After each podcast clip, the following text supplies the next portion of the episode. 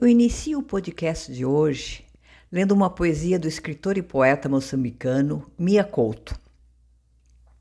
Velho não, entardecido talvez, antigo, sim. Me tornei antigo porque a vida tantas vezes se demorou e eu a esperei como um rio à guarda cheia. Gravidez de fúrias e cegueiras, os bichos perdendo o pé, eu perdendo as palavras simples espera daquilo que não se conhece, e quando se conhece, não se sabe o nome. É uma forma poética de tratar do envelhecer. As matérias do podcast Saúde Mental Vivências abrangem, além dos transtornos mentais, o conservar nossa saúde mental. E o envelhecer requer atenção. Há sinais que nos vão sendo dados no dia a dia. A alimentação fica mais restrita, as intolerâncias alimentares ou indisposição gástrica afloram de vez. Olha, e mais que alimentação. É mais fácil a gente perder o equilíbrio, escorregar, torcer o pé, quebrar algum osso. Uns dizem terceira idade, outros idosos. Alguns, com certeza sem noção, tentando maquiar a realidade, falam na melhor idade. Ora, direis melhor idade realmente perder o senso quem nos diz tamanha insensatez.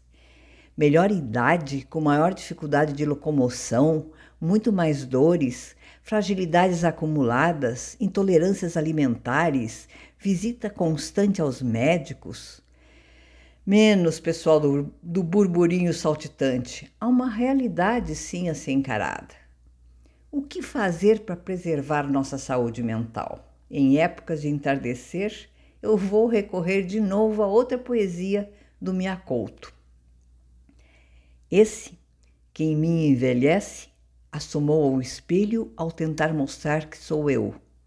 Os outros de mim, fingindo desconhecer a imagem, deixaram-me a sós perplexo, com um súbito reflexo.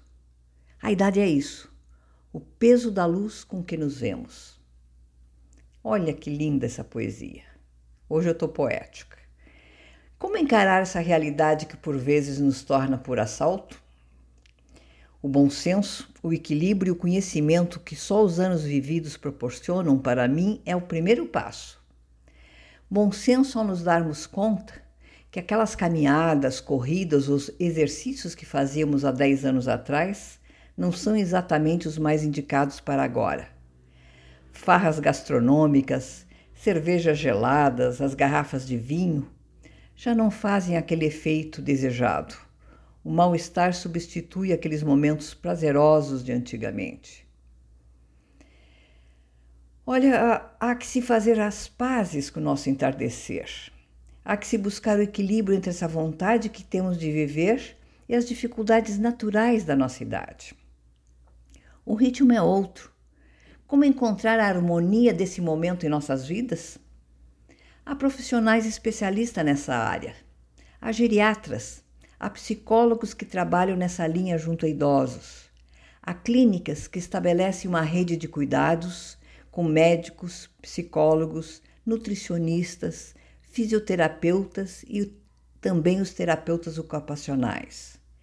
Há professores de educação física com exercícios apropriados. Encontre profissional ou clínica mais adequada para a sua necessidade. Busque esse apoio. Lembre-se, a empatia e o respeito desses profissionais é fundamental. Fuja daqueles tratamentos infantilizados. Busque quem te apoie integralmente e compreenda essa fase.